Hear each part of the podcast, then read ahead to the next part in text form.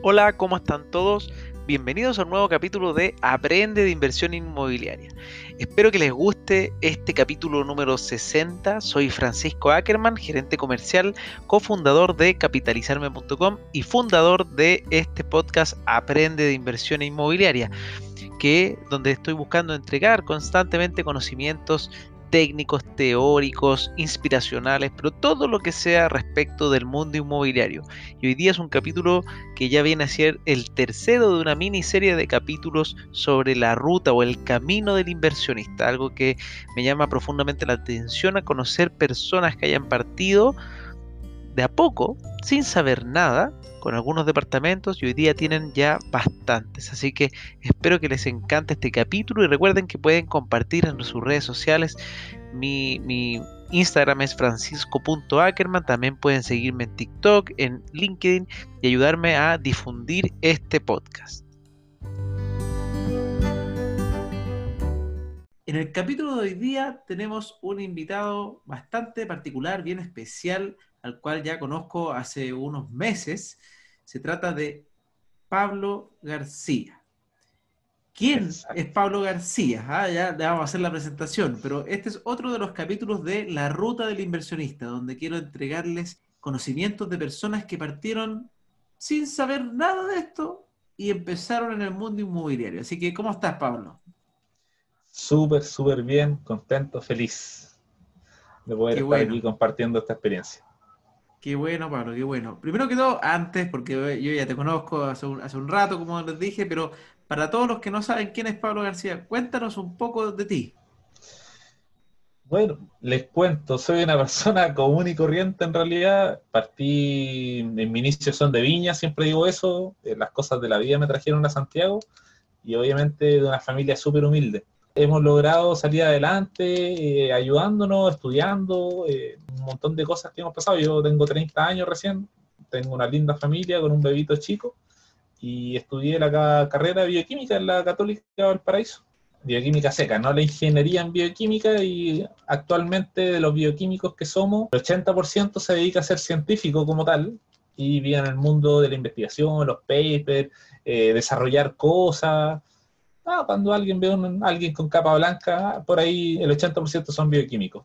Pero el otro 20% se dedica a cosas como más especiales, como nosotros, que nos dedicamos a la clínica y hacemos exámenes de laboratorio, también parecido a los tecnólogos médicos. Compartimos esa área, otros se dedican a la química como tal, análisis químico, cosas así, pero yo me dedico a los exámenes de laboratorio y me gusta, siento que tengo esa llegada social, ayudo en la salud pública de este país, así que me reconforta poder hacer eso día a día. Perfecto. No, buenísimo, una súper linda. Tú eres casi parte de la primera línea, por así decirlo, de los que están ahí en el front de, todos los temas como los tecnólogos médicos.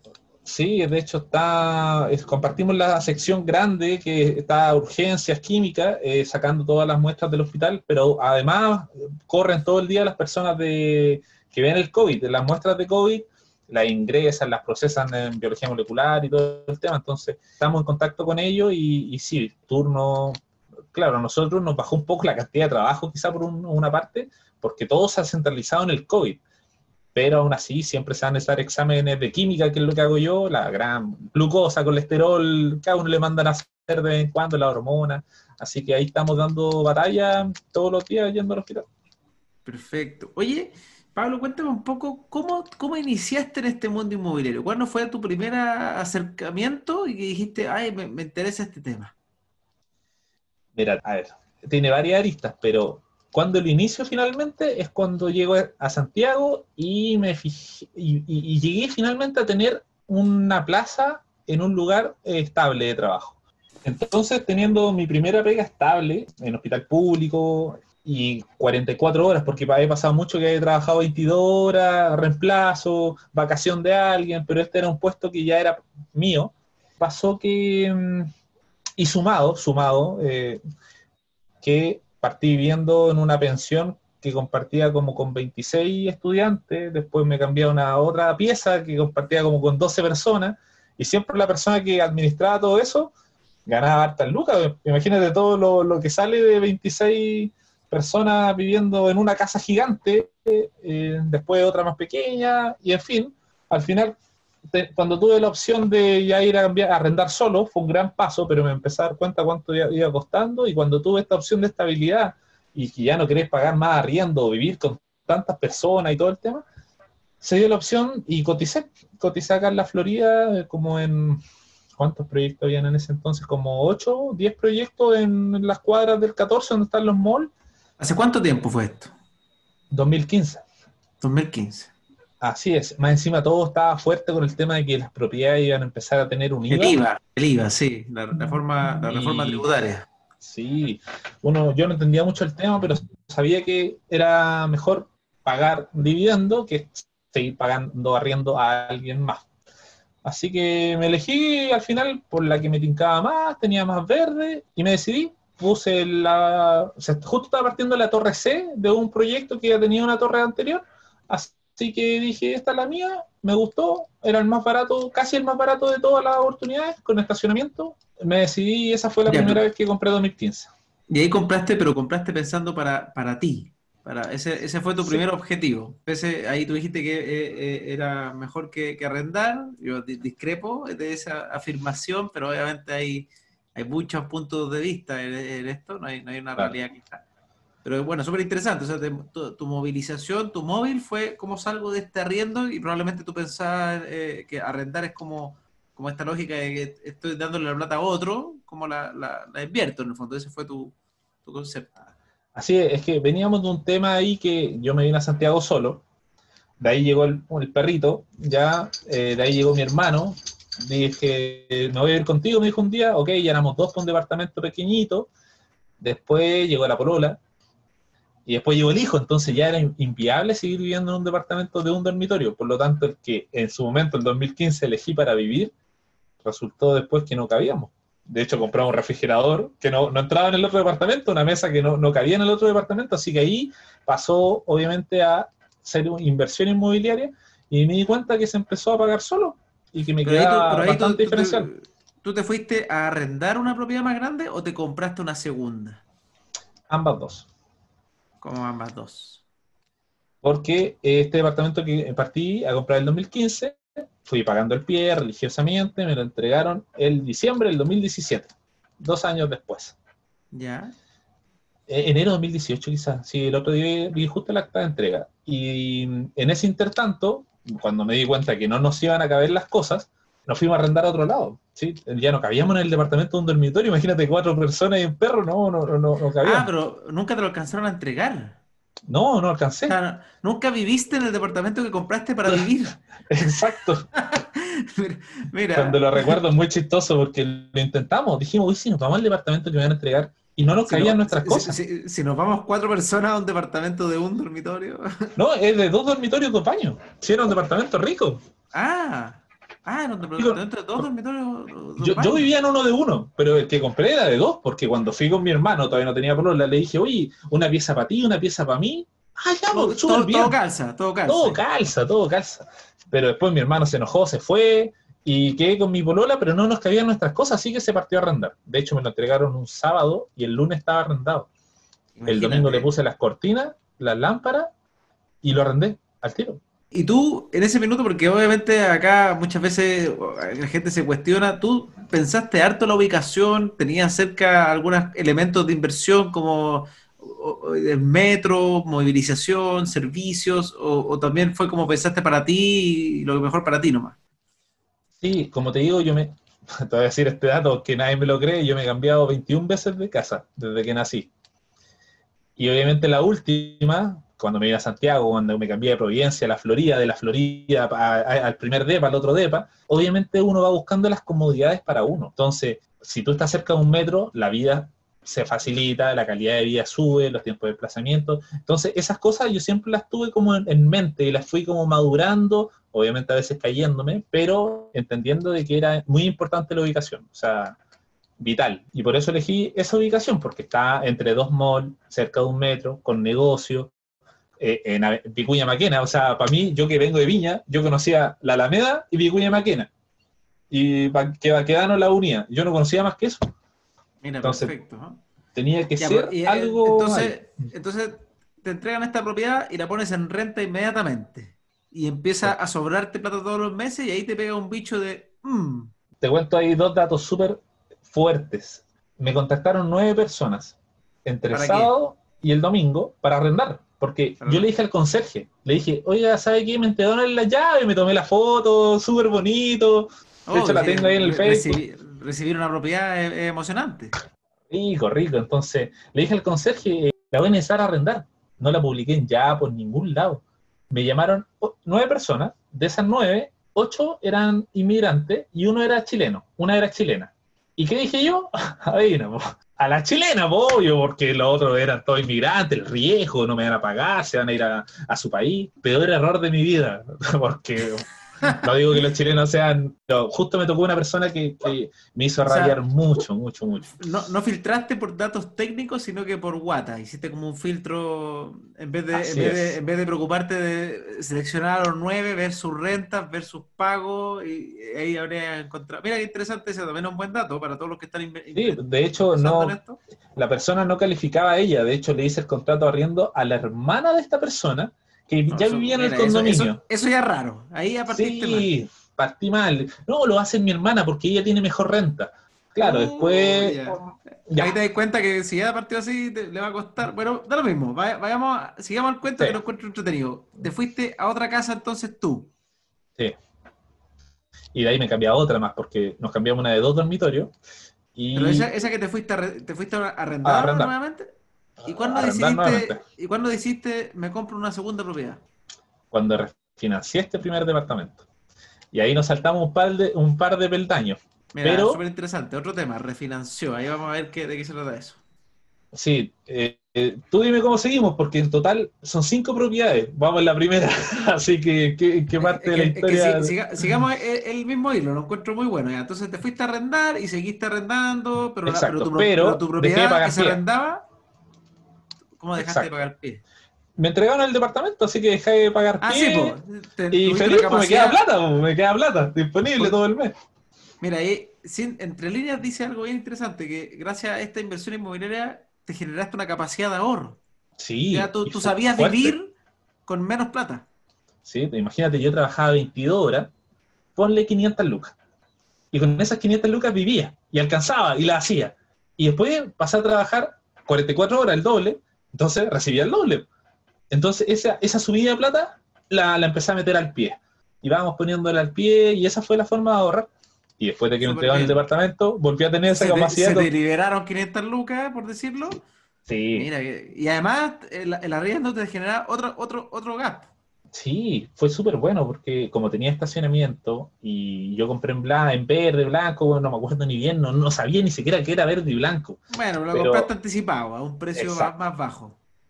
Y yo lo compré a 2.197 con estacionamiento. 2197, de dos dormitorios. Dos ¿y se, arrendar en- ¿y se arrendaba cuánto? ¿350? Sí, 350. Eh, ya me imaginé. Mira qué bueno. Pero bueno. ahora vale 3.006. Ya, y ahí, bueno, ahora entonces, ¿qué hiciste cuando supiste que valía 3006? Sí, pues eso fue el 2019. Cuando empecé, cuando varias personas me decían, oye, eh, un fin general, oye, refinancia, oye, ¿podés llevarte plata? Yo, yo no entendía nada.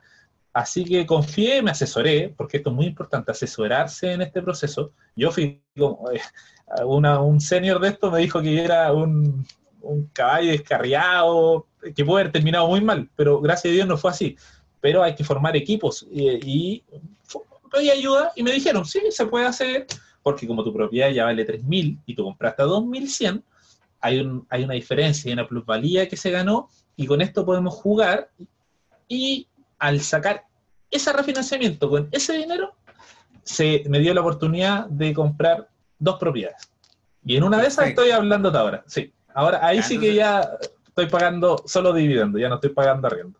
Bueno, ahí les aprovecho a contar a todos qué es lo que es refinanciar. Tengo un capítulo también de, de podcast que es habla solo del refinanciamiento, para que lo busquen, que es Ya. con Lucrecia Salín. Pero el refinanciamiento, lo que habla acá Pablo, es que él llegó y le dicen las instituciones financieras, los bancos, por ejemplo, si tú tienes un crédito, porque él compró una propiedad de 2100 UF, tenía un crédito, por así decirlo, supongamos que de 1800, lo que le quedaba por pagar, por decir algo, y la propiedad, a ti te dicen, estimado Pablo, la propiedad vale 3100 hoy día.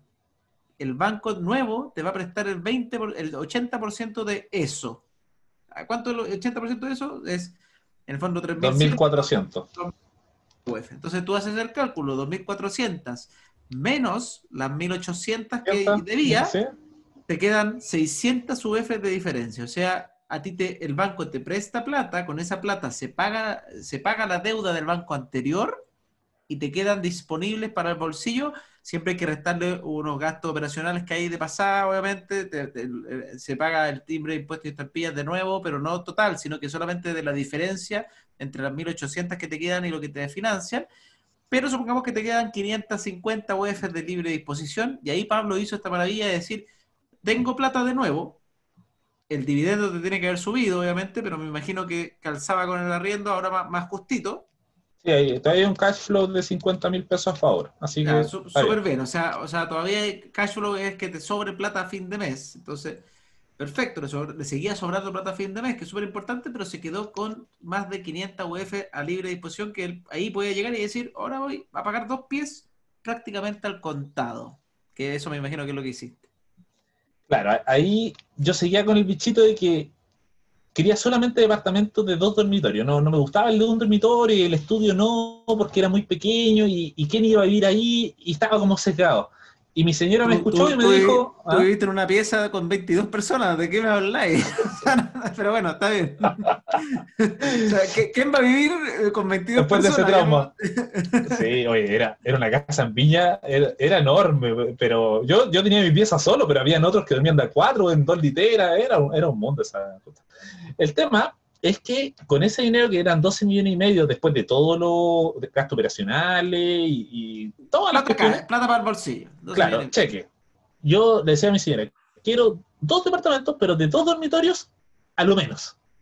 Y ahí nos pusimos a buscar y obviamente fue bien complicado hasta que a veces lo que está más cerca es lo que menos uno ve. Yo trabajo acá en la zona sur de Santiago y efectivamente a tres cuadras de mi trabajo había un cartel gigante que decía entrega inmediata. Y yo dije, ok, nunca, Eh, no, no- ¿Pero tocar no lo había visto. Fui a la sala de venta, hablé con una chica y al final me daban los números para sacar dos departamentos, uno de dos dormitorios y otro de tres dormitorios, con los 12 millones y medio de pesos. Así que familiaricé la inversión, lo saqué uno a través del el RUT de, de mi señora, otro a, a través mío, ocupamos las mutuarias. Eso, para que- ¿por, qué, ¿Por qué lo hiciste por los dos root? ¿Por un tema de capacidad de crédito de cada uno? ¿O, por, porque, o porque sabías lo del DFL2? ¿O, o por Claro. simple...? Empecé a escuchar el tema del DFL2 y Ah, ya, eh, está- ya. yo ya tenía el primero, ahora tendría el segundo, y ya si lo sacara mi root tendría el tercero, por lo tanto ese ya no sería de FL2, pero mi señora no tenía ninguno. Y como ella también podía calificar el crédito con una renta quizá un poco más baja, pero, pero entraba, fuimos a mutuaria, yo me puse como deudor solidario, pero no queda en el sistema financiero, en el sistema bancario, así que ahora ella tiene un departamento a su nombre, que Ya, se paga y- solo también. Perfecto. Ese, ese es el de dos dormitorios, me imagino. Exacto. Y en el de tres dormitorios el que estás viviendo tú. Sí, pagamos un dividendo bajito, gracias a Dios. Eh, lo saqué en banco, sí. Porque acuérdate que ya no, tenía que ser un banco, porque como Sí. refinancié, volví, BCI me, me dio el 90 la primera vez. Lo refinancié, lo escondí del propio BCI y BCI me volvió a dar el 90. ¿En Así serio? que, Mira, como primera propiedad. Y ahora eh, vamos a postular de nuevo al 90 porque estamos haciendo otras cosas, pero al fin y al cabo, si tú tienes buen comportamiento, ¿verdad? El banco y eres el cliente, te va confiando de cierta forma dentro de sus estándares, te, te va y- y otorgando esta facilidad. Y el mismo BCI en ese caso, porque a veces pasa, acá, porque acá mencionar tantas cosas, escondiste Sí, la deuda. Ya, ¿qué, qué es lo que es esconder la deuda? Para quien no está escuchando, esto es un famoso, lo que se llama un, tru- un truquillo, que también yo acá hago el paréntesis, hay cosas que se pueden hacer, que están, y muchos inversionistas hacen, como Pablo, que, que son, pueden ser muy eficientes, pero que uno desafía, obviamente, los sistemas a favor de uno, tomando un poco mayor endeudamiento y por ende también mayor riesgo. Entonces, para que sepan acá, lo que hace, lo que hace Pablo, Pablo toma mayores riesgos, pero él está consciente de lo que está haciendo. Entonces, al esconder la deuda, que es pasar esta deuda a mutuaria y tomar más deuda bancaria o más deuda en, más mutuarias, por ejemplo, Hoy día Pablo quizás en un sistema financiero normal, en el banco, no podría tener las tres propiedades, pero como las tiene mutuarias sí se le permite, pero el tema es que Pablo está más endeudado de su capacidad normal de endeudamiento. Entonces, tiene cosas buenas, ¿cuáles? Como cuáles? Como tener varias propiedades, como disfrutar de estos beneficios, pero tiene cosas riesgosas que si, si fuera a pasar que en la crisis, supongamos que los dos departamentos se le quedan sin arriendo, va a tener que pagar los dos dividendos y es una de las cosas que tiene que tener en consideración. Pero Claro. normalmente la inversión inmobiliaria tiene la- las prestancias de que tiende a ser bien noble como inversión, entonces por eso mucha gente toma esos riesgos. Pero bueno que sepan que es, es, una, es una opción personal, existe en el sistema, es un poco eh, es parte de las cosas que se pueden hacer y, y bueno, sigamos con el cuento que lo encuentro muy bueno. Entonces te quedaste, tienes tres propiedades, dos arrendadas, una que vives y ahora estás postulando a comprar más propiedades todavía. Sí, ahí antes de seguir, eh, súper importante lo que dijiste, lo del riesgo. porque Yo pasé de tener la primera propiedad, la primera, ¿verdad? Bonita, en banco, la pasé a la mutuaria, a security para ser específico, y la tasa subió, el dividendo subió, y, eh, pero se sigue pagando solo. Pero con esta propiedad que le saqué a mi señora, que la saqué en mutuaria, en una mutuaria pequeña, digamos que hay tres grandes, tres medianas y tres pequeñas, ocupé una tasa muy alta, o sea, con un CAE de 4.97. Dejémoslo en Fuertísimo, 5. Súper fuerte. Duele, duele. Se paga solo, pero duele. Entonces, ¿Y son esa, y, riesgos. esa, y esa mutuaria tiene carta de resguardo? ¿No te permite pasar la otra?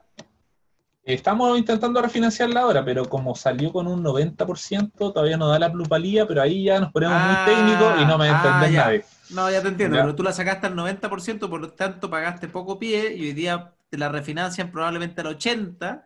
eh, y, el crecimiento de esa propiedad ha sido tan poco porque fue recién en el 2019. Imagínense que ahora con crisis no, no es como que las propiedades estén en un boom. Entonces, eh, no alcanza a cubrir esa diferencia para, porque lo que quiere hacer Pablo es no pagar, no quiere pagar más, no quiere pagar más menos. plata. Sí, Claro. pues entonces idealmente tú estás buscando que, se, que, que el crédito te coma el otro crédito y que, y que quede igual en el fondo. Cosa que no sucede porque además hice un bono pie. Para esa propiedad que le saqué yo Ana, puse un bono pie del 10 más un crédito en 90 de mutuaria. Ojo O con sea, eso. Ya, Nadie más te lo va a comentar. Crédito en No, 90 de mutuaria. Ya, en ese sentido ahí no, no pagaste por esa propiedad, por así decirlo. Claro. Pagaste los gastos operacionales más, bueno, pero, pero tomas este crédito al Sí. 5% que si lo mantienes por mucho tiempo vas a comer bastante, bastante gasto. Eh, Entonces, ¿qué, qué pasa ahora? Esta, la propiedad, si la quiero refinanciar, tiene que la tasación valer 2.800 UF. Y estas propiedades nuevas, sin descuento, sin nada, están en 2.550. Entonces la tasación no me da para refinanciarla. Pero así bueno, aprendí. ¿viste? Son cosas Eh, eso que tiene el bono pie, cosa- es cosas que, que- tiene el bono pie que a veces no se dicen. Cuando te las venden, cuando te las venden, te las dicen, te la pintan de maravilla, pero ahora tú estás viviendo el real concepto de después la tasación y aparte en propiedades usadas tiende a ser también diferente a veces. Sí, sí. Gracias a Dios, ya sea de la primera, la segunda, todas las propiedades nunca han tenido un mes de vacancia. Ni Claro, días eso de vacancia. bueno. Eso es que las propiedades bien elegidas eh, cumplen esas condiciones. ¿eh? O, o sea, Sí. siempre, siempre pueden darse caso. Yo- pero a mí me pasó lo parecido a ti, que mi propiedad en siete días se arrendó. La, la segunda que tengo. Y la primera, la primera que ya no la tengo porque la vendí en su minuto, se demoró exactamente igual que tú. Segundo día ya estaba con arrendatario. Claro.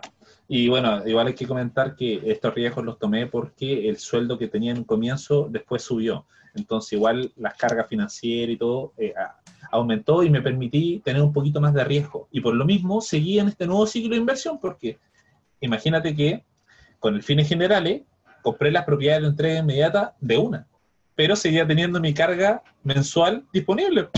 Así que dije, hay que seguir pagando pies de algo y ahí me metí en dos proyectos en blanco, que eso fue el 2018, y ahora se están entregando, pero, pero, pero, pero la pandemia ha hecho de la suya y se entregaban en marzo. Ah, Y aún se ha no la entregan. Ya se ha ido Así atrasando. es. Pero ya estáis, ya estáis viendo los créditos, estáis en ese proceso, me imagino, todavía no. Sí, de hecho, cuando se supone que iba a salir, pagué los gastos operacionales y me aseguré eh, de cierta forma. Para que me guardar la tasa los- en el fondo. Exacto. De ahí bajó más la tasa, me, me habían dado tasa 4.1 y ahora está en 3.8. Pero Sí, eso me lo están- tienen están que, bajando, me tienen lo tienen que sí. ajustar. Pero las mutuarias están súper complicadas para dar créditos. Créeme que he hablado con harta estos días y y podríamos hacer otro, otro momento de conversación porque está complicado el tema, si no es por la antigüedad, es por la continuidad, si no es por la renta, si no es por esto, si no es por lo otro, pero están súper quisquillosos. Es algo normal. Son pocas las mutuarias que son... normalmente las grandes dan créditos, pero obviamente dan en condiciones que son más de, de 20, o sea, no siempre a 30 años, siempre al 80%, nunca al 90%. Exacto. Por eso me imagino que la mutuaria chiquitita que tú sacaste te dio el 90, pero tiene 80 y 10. 80, ya, el 80 y 10 con, con el sablazo de la tasa 5. sí, y de hecho era como un hipotecario más un consumo que era crédito complementario, pero es una, esperemos que lo que la noticia que salió hoy día del hipotecazo de Banco Estado venga a, que compite. Va, va, a pasar, yo creo. O sea, de hecho, el hipotecazo del Banco Estado es un, una respuesta a esta, a esta nueva, eh, no, no pelea, pero la portabilidad financiera está haciendo que quieran competir más. Eh, sí, estas dos cosas tendrían que hacer sí o sí que, que las mutuarias dijeran, oye, no vamos a tener más clientes, se nos van a ir todos los bancos, hagamos algo, aunque saben que tienen su clientela de cierta forma asegurada, porque yo, por ejemplo, no puedo seguir yendo a banco porque ya no me van a dar más en banco, tengo que seguir yendo a mutuaria, entonces estoy como condenado con ellos, así que en ese sentido se ponen un poco abusivos. Pero ahí está interesante, ¿por qué ya en los bancos no te dan porque estás con la capacidad más o menos copada? En la mutuaria te da porque la, la mutuaria sí conoce lo que es el perfil de inversionista. Entonces está dispuesto, porque entre las motoras sí se conocen las deudas, por lo que yo sé. Entonces. Sé que no. O sea, no es como el SWIFT que la puedan ver sacando el certificado de deuda y que aparezca. En las mutuarias se pueden empezar, además que todos se conocen en el rubro, tú, lo sabrás bien. Ya es cosa de preguntarle a otro ejecutivo, oye, ¿este ejecutivo es de tu mutuario? Ah, sí, tiene dos créditos acá. Pero como todos quieren tener más clientes, también se puede a través del certificado de ICOM. Ahí dice el número de propiedades que tú tienes. Sí. Ya sea mutuaria o banco. Así que si tú sacas el Equifax Platinum 360, que todo el mundo lo saca para ver a sus clientes, ahí aparece el tiro. O sea, el que quiere saberlo, lo va a saber. Pero lo que pasa es que no todo el mundo quiere saberlo. Porque si no, se corta este tema de la inversión inmobiliaria. Y por eso es tan bueno invertir ahora, porque todavía se puede. Esa es mi opinión, así lo veo yo, porque el día que la deuda de la mutuaria aparezca en el certificado de deuda de la SWIFT, se acaba todo esto. No, no hay más, inversión hormiga. que se acaba, cambia, cambia a hacer lo que el, el, modelo tradicional de comprar dos, después ir renovando dos y renovando que es otra manera de invertir. Sí, quizás fue una palabra que no, se tiene que ocupar así, pero claro, cambia. Habría que volver a adaptarse, pero por cómo está el sistema, todos ganan. El inversionista que quiere comprar, el hormiga, el que ya tiene más de tres, cinco, y puede seguir. Y, depende cada riesgo de cada persona y, y lo que vaya entendiendo cada persona, porque hay mucha gente que compra una y piensa que hizo la movida de su vida y que no tiene que comprar más porque ya tiene su casa.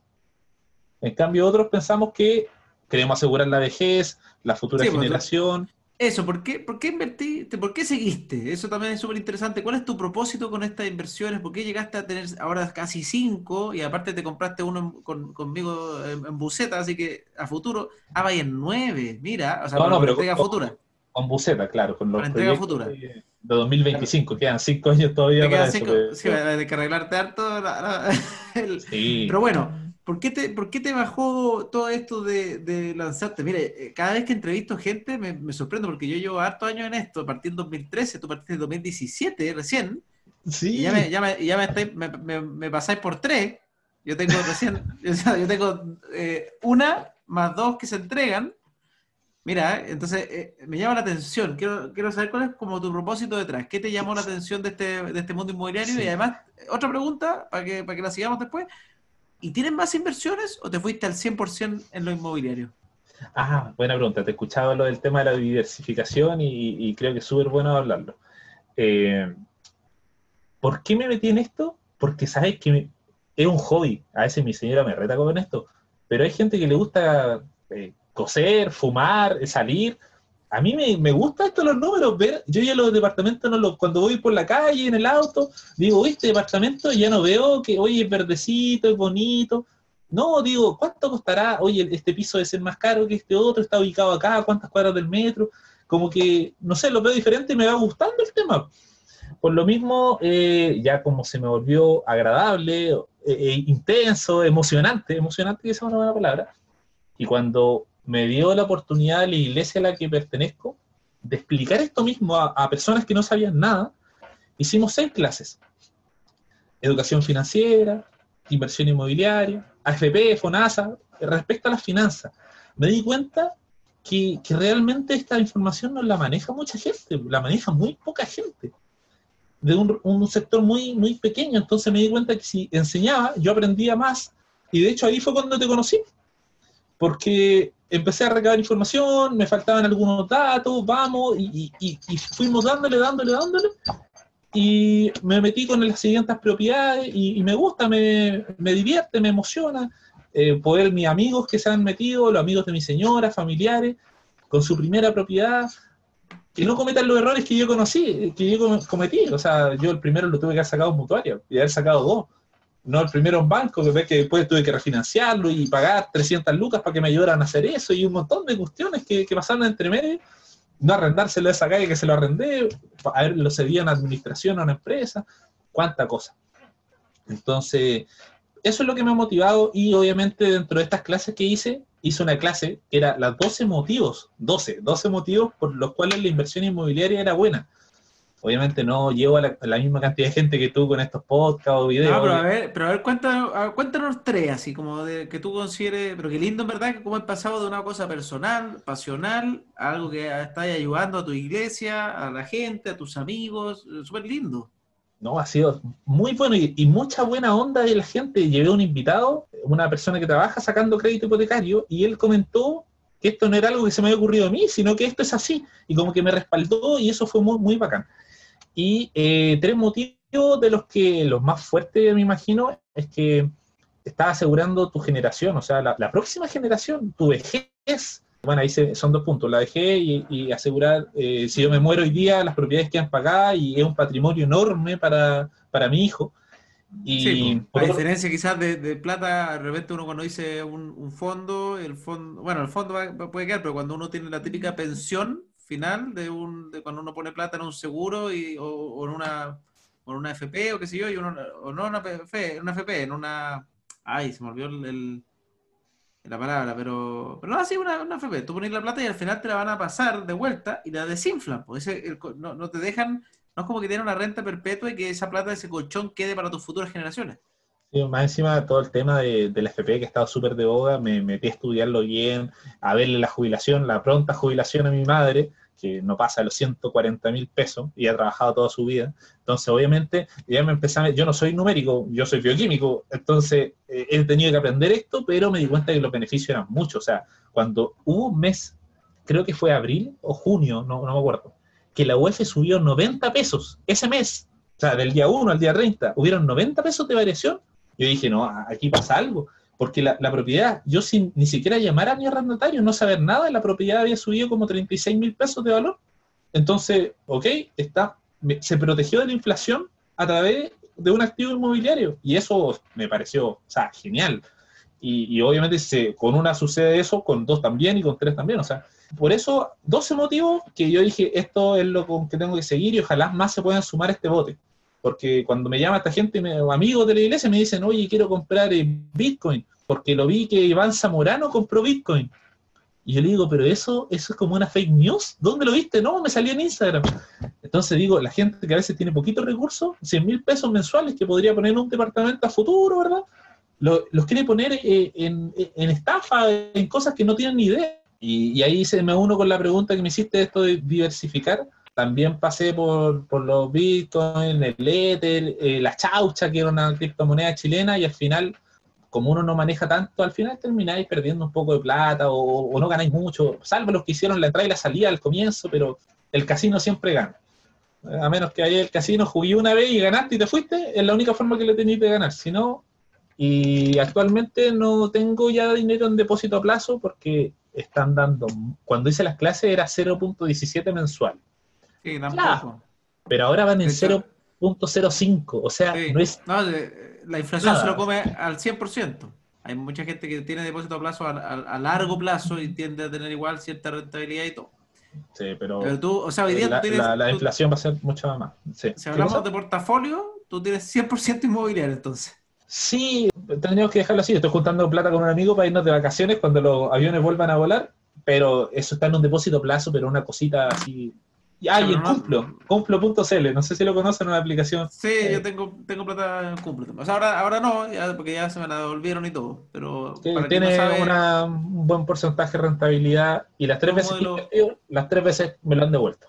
sí, es un modelo interesante, es un modelo de factoring. Para quien no sabe qué es lo que es el factoring, tú le prestas plata a una empresa a través de Cumplo. Entonces la empresa ofrece a través de facturas, en el fondo la- a una empresa eh, le van a pagar en 90 días, por ejemplo, y la, la- la empresa dice, hola, necesito plata hoy día. Entonces Claro. pide, pide 50 millones de pesos, tú puedes aportar con parte de esa plata y dicen, yo, si tú me prestas plata, te devuelvo a cuatro meses con una rentabilidad del 10% anual, por ejemplo.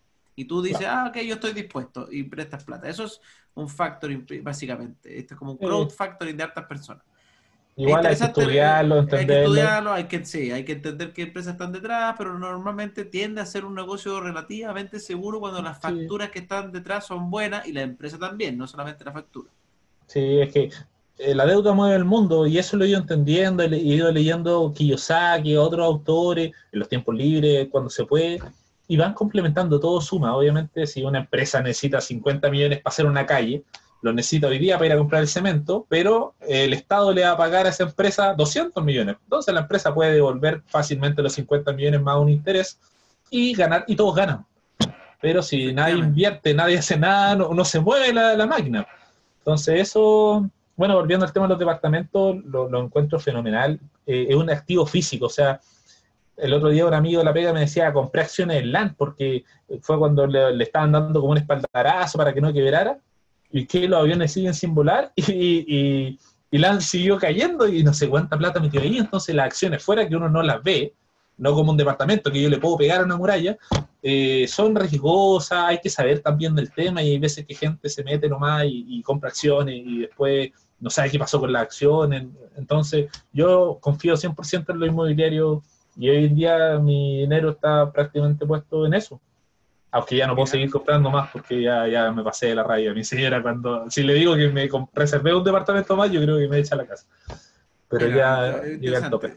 Igual, igual yo te invito, te invito a, a estudiar otros instrumentos de inversión, Pablo, pero pese a, a que yo también, tú sabes, me apasiona el mundo inmobiliario, lo me dedico al 100%, me encanta. He ido aprendiendo que todos los huevos en una canasta es complicado. No, no, no, nunca hay que, nunca hay que decir nunca. No, no. Hubo una crisis en Chile en algún minuto, en los años 80, donde las propiedades bajaron un 50%. No creo que pase de nuevo algo como eso. Yo creo que estamos saliendo de esta crisis. O sea, si no pasó, eh, yo creo Sí, que vamos a empezar a despegar.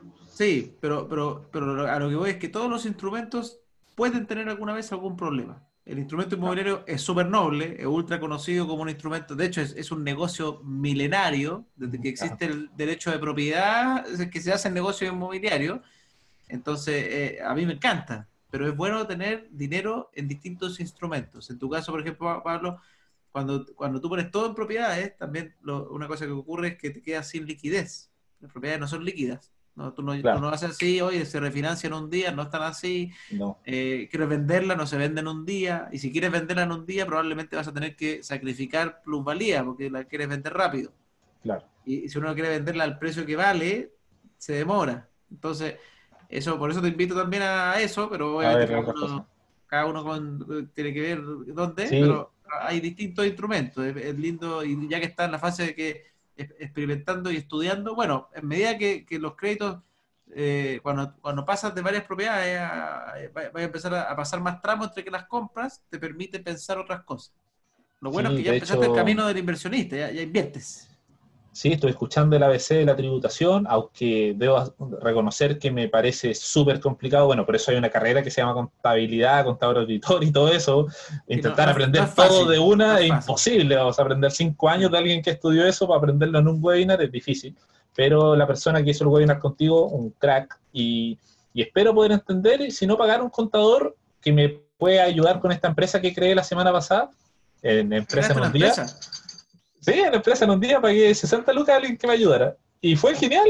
Eh, me explicó muchas cosas que ya se me olvidaron casi el 80%, pero tengo una empresa con un root y estoy súper feliz. Mira, Ahora. ¿Qué hago con la empresa? No tengo idea, pero la tengo. Oye, Pablo, Eh, ha sido de verdad súper súper entretenida la conversa. Eh, tu historia a mí me, me, me, encantó. Eh, qué rico que pasaste del 2000, desde el 2017 al 2020, bueno, tres años ya. 10 y 20, claro. Sí, 10 y 20, con tres años ya, con cuatro, no, con tres propiedades entregadas, dos que vienen en camino ya pronto ya. Sí, me faltó una que... A futura.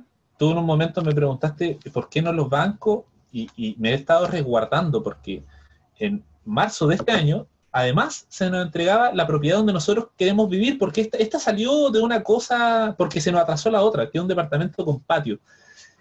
Y, oh, Dios mío, ojalá que se entregue el próximo año y ese es el departamento que tiene un valor más elevado. Y ese departamento es donde mi hijo iba a aprender a caminar ahí, imagínate. Y mi hijo ya tiene dos años, tres meses y vuela, vuela por todos lados. Entonces, se ha atrasado tanto y esa sería... Andar en bicicleta, déjalo andar en bicicleta en esa. en, la, piscina. En el patio, en el patio del, departamento. Y gracias a Dios pude darme el, lujo de decirle a mi mamá, elige un departamento en Quilpué porque tu, tu, jubilación no va a ser buena, entonces yo lo voy a pagar y tú lo administras porque yo voy a estar en Santiago y, y tú te quedas con eso. Y esa va a ser la jubilación de ella, así que también ahora el otro que entregan es el de Estación Central y el de Quilpué y ojalá Dios quiera que, vaya todo bien. Tengo mis miedos con que él puede, quizá no se arriende, pero, pero pensemos que sí, que, va, va, a, funcionar impecable y ella lo eligió. Entonces ella cuando ella no pueda hacer el aseo de su casa, se puede ir a este departamento y pasar su año allá más tranquila. Así que puede por lo menos congraciar a mi madre con eso. Buenísimo, qué lindo, qué lindo poder ayudar también. Ojalá que todo el mundo pueda, o sea, es, querer, es, informarse. Tú tienes no sé cuántos podcasts eh, de información neta, pura, y no solamente capitalizarme, que es un portal gigante, hay otro, hay mucha información, hay libros, hay, hay videos, hay de todo de esta pandemia. Yo partí con el tema. Y tú, tú partiste sin, sin, que hubiera, sin leer estas cosas ni siquiera. Claro, yo partí de antes, pero cometiendo muchos errores. Imagínate hubiera hecho todas las cosas bien. No, estaría en Hawái ya quizás, pero bueno. no, no se dio así, pero ahora que me metí, estoy como desde adentro ofreciendo propiedades a algunos amigos míos, a, bueno, a mi padrino que tiene que firmar, si ve esto, un tirón de orejas porque no ha firmado su promesa, estoy ayudando a la gente y eso, eso me deja súper tranquilo. Tú también estás haciendo una pega formidable con esto que estás haciendo, de verdad, muchas gracias por invitarme. No, de nada. Gracias a ti por contar tu historia, que es lo más importante, que le pueda ayudar a inspirar a otras personas a seguir eso, a, encontrar un camino y si el inmobiliario, el, el, que le gustó, genial. Recuerden siempre que hay varios caminos para generar dinero, ingresos. Uno de ellos, eh, los bienes inmuebles, que son bien nobles, pero hay que tomarlos con la seriedad que corresponde, porque... Ah, Ojo, eh, super, hay que ser súper ordenado en esto, tener planilla Excel, no decir, ah, me compré algo, pero ya no me acuerdo en cuánto, cuándo me lo entregaron, cuánto de la rienda, no, súper ordenado, porque si no, esto se descontrola y no, no, sirve, no, no, da abasto. Hay gente que te puede ayudar, hay empresas que te ayudan a administrar, hay gente que te ayuda a ver un buen departamento, que es lo que hago yo, yo hago una asesoría financiera de 30 minutos y veo usted va a poder comprar o no, porque el banco tiene estas políticas. No es que el banco sea mala onda y el banco no le va a querer prestar plata. El banco le va a prestar tanta cantidad de UF dependiendo de su sueldo. Y si usted tiene deuda, le va a prestar menos todavía. Entonces hay que ser súper franco con la gente y, ser ordenado sobre todo. Yo, yo los invito también a que se puedan sumar a eso y ojalá, si tienen cualquier duda, paso mi eslogan, que me contacten. Yo feliz de ayudar a quien sea. buenísimo, Pablo. Buenísimo, buenísimo. Así que eso, pues. Estamos, estamos terminando este capítulo. Espero que les haya gustado. Pablo, ¿dónde te pueden ubicar? Si alguien te dice, ay, me sabéis que me gustó, quiero, quiero aprender con Pablo, me gustaría invertir con él, por ejemplo, que me ayude. ¿Dónde te pueden ubicar?